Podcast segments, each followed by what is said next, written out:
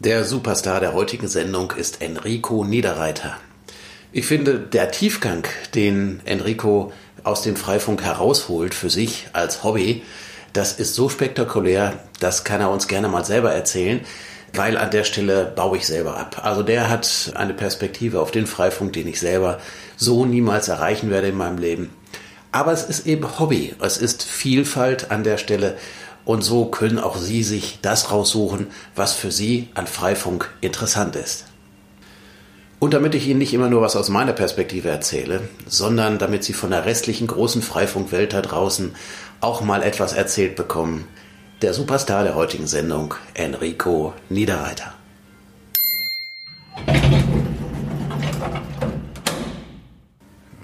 Also das, das Bemerkenswerteste bei dir war, äh, als du mir erzählt hattest, also was ich von dir wahrgenommen hatte, ist, dass du mir erzählt hattest, dass du im Bus sitzt mit einer mit einem Karton dabei, da drin ein Freifunkrouter und dann hast du alle Leute, die während der Busfahrt im Bus saßen, mit Freifunk versorgt. Das, ja. das war schon mobiles Freifunk. Das, also das, das ist schon läuft mal über eine ähm, O2-SIM-Karte. Das lasse ich über einen Netzwerk-Switch laufen und den Router betreibe ich über die Powerbank. Wie kommt man auf so eine Idee? Also aus meiner Sicht das ist das schon ein bisschen wahnsinnig. Also viel Leidenschaft für, für das Hobby. Ne? Das ja, sind, also nicht ich alleine bin auf die Idee gekommen, mein Freund ist auch auf die Idee gekommen. Wir haben mit Freifunk rumhantiert und äh, da haben wir so gedacht, Freifunk kann man doch eigentlich auch unterwegs machen, sodass man das in der Tasche hat. Dann braucht man ja nichts dafür zahlen.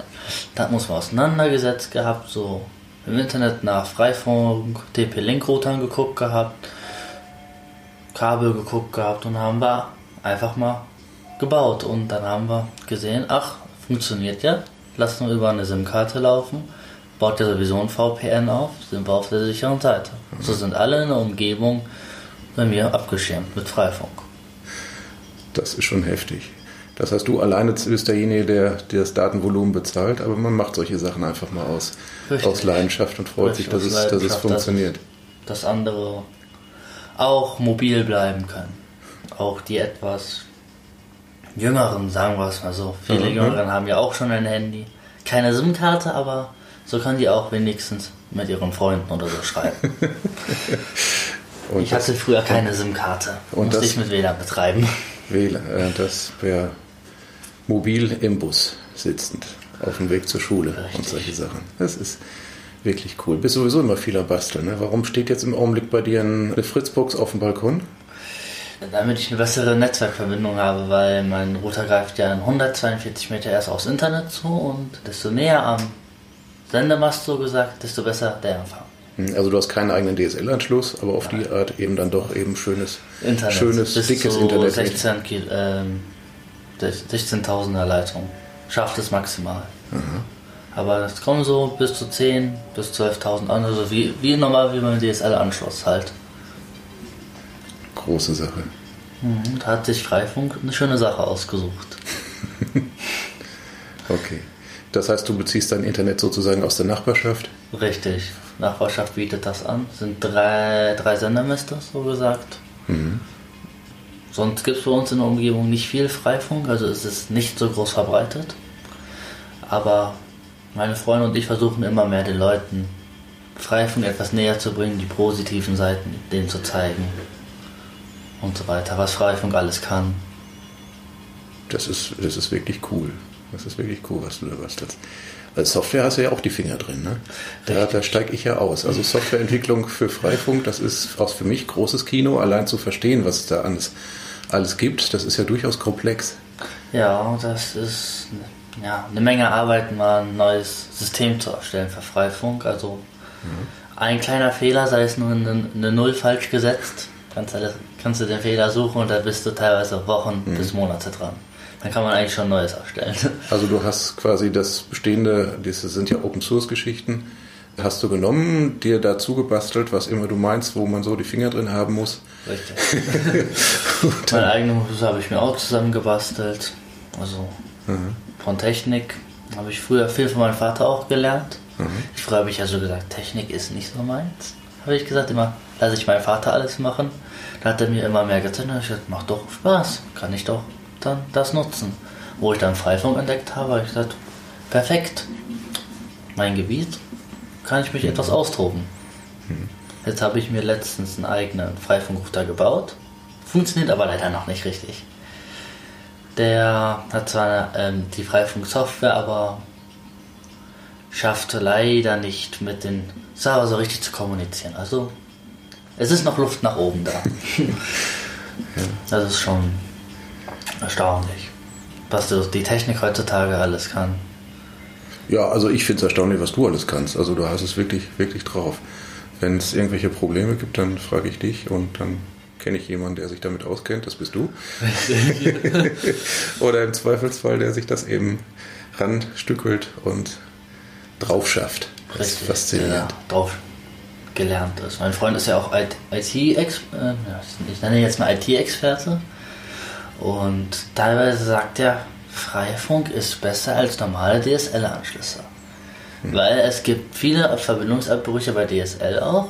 Letztens, das war vor drei, vier Tagen, gab es Internetstörungen bei der Telekom. Sind die Telefonanlagen ausgefallen, das Internet meinte nicht so zu funktionieren, wie es funktionieren sollte. Und Freifunk her dagegen. Da gibt es vielleicht einmal im Monat nur, vielleicht für zwei, drei Minuten, mhm. starten sich die Server neu oder machen ein Update, aber mehr nicht. Dann hat man Internet. So gibt man auch noch den anderen Leuten in der Umgebung auch noch Internet. So hat man sein eigenes Internet und auch noch die anderen. Mhm. So erweitert man das mobile Internet.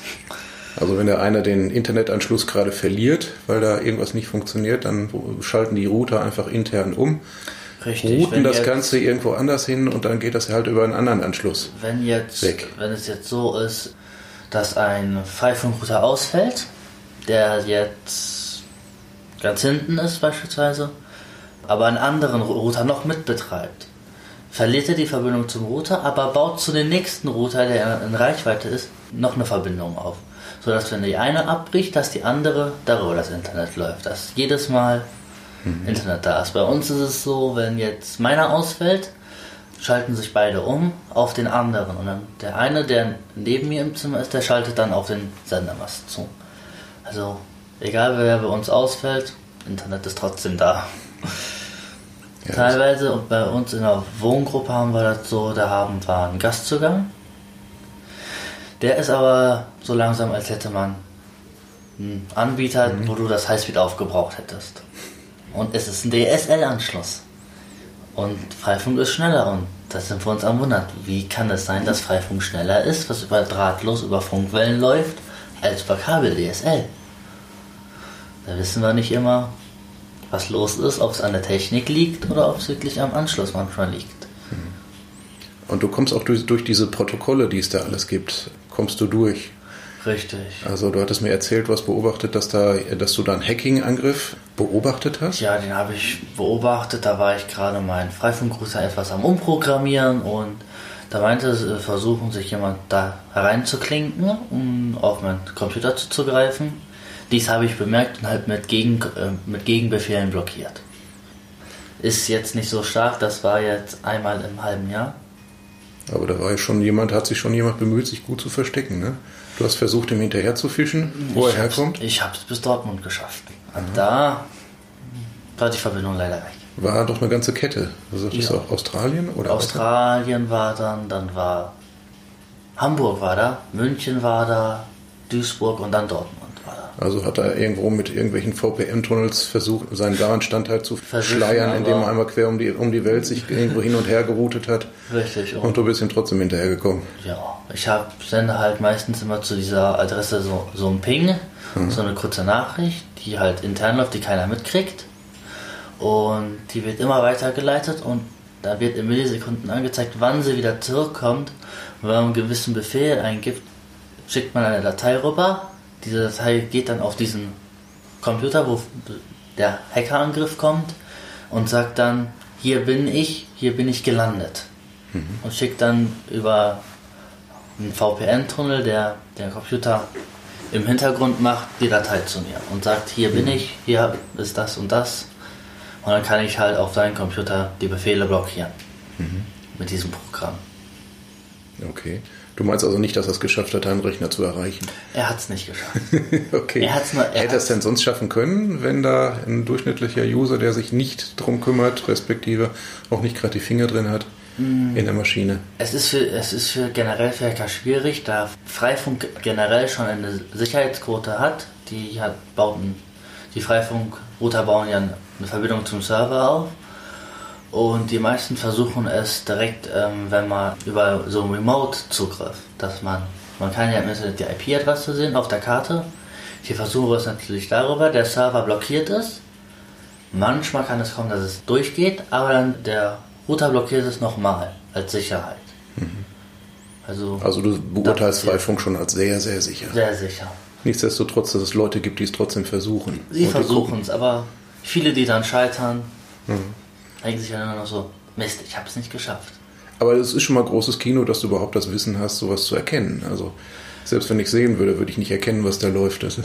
Ja, es ist meistens, ich habe so Hinterprogramme erstellt, die bei mir im Hintergrund laufen und jede Anmeldung, Remote-Desktop-Zugriff oder Datenübertragung muss mit meiner E-Mail-Adresse und mit meiner Handynummer autorisiert werden. Wird mhm. das nicht gemacht, wird es blockiert.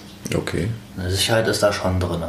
Also Freifunk bemüht sich immer größer zu werden, sicherer zu werden.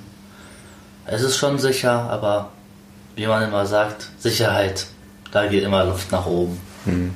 Es gibt nie Sicherheit genug. Also du bist richtig mit Spaß dabei. Warum findest du Freifunk gut? Freifunk versucht den Leuten mobiles Internet äh, auf den Weg zu bringen, so dass man, wenn man jetzt keine Flat hat, dass man trotzdem mobil ist, online ist, für jeden erreichbar ist.